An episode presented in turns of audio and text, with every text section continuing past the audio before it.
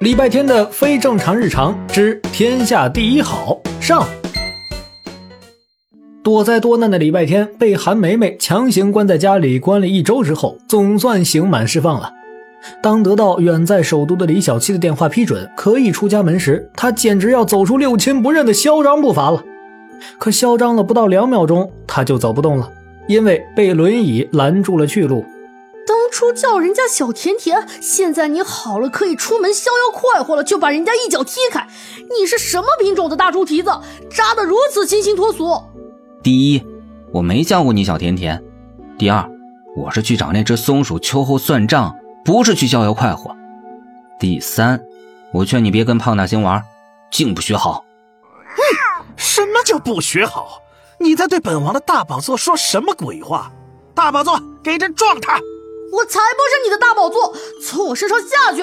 臭小子，你敢出门不带我，我就把这个煤气罐扔出去！轮椅的威胁对礼拜天来说毫无杀伤力，他做了个请便的手势，然后飞快绕过轮椅，拉开门跑了出去，把轮椅和胖大星的鸡飞狗跳通通关在身后。礼拜天倒也没有骗他们，他确实要找某只松鼠算账，可在小区里晃悠了大半圈从狸花猫那里得来的消息却并不乐观。松鼠和黄鼠狼在金坛山的争斗闹得很大，听说伤亡也很多。影帝不让我们猫狗帮插手，蜜蜂公主那边也下了同样的命令，大家这阵子都不靠近金坛山了。这么严重？那阿杰你也别插手。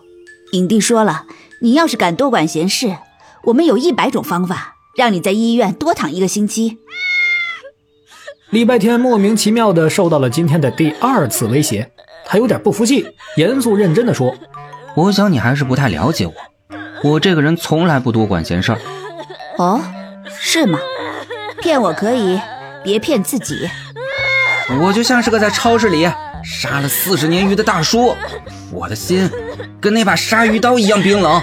所以，你能不能告诉我阿杰他，他他？你怎么了，同学？狸花猫冷眼看着礼拜天，转头蹲在了一个哭泣的小女孩面前，冷笑一声，转身走了。那小女孩坐在人工湖边的台阶上，捂着脸，哭的手指缝里都是眼泪。礼拜天看了看她坐的台阶和湖面的距离，还是走近了两步，在伸手能抓住她的地方坐下了。小女孩哭了一阵子，哭累了，见旁边坐了个人，便一边打嗝一边说。我再也不和许俏俏做闺蜜了，我要我要跟她绝交，我再也不跟她分享一个棉花糖了。哦，好吧，那就绝交。可她平时平时对我很好的，我讲多少冷笑话，她都不会嫌我烦。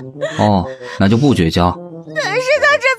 过分了，居然迟到了一小时，那就绝交。我生气说了他两句，他就跟我闹脾气，还跳到湖里去了。那就不绝，跳湖里去了。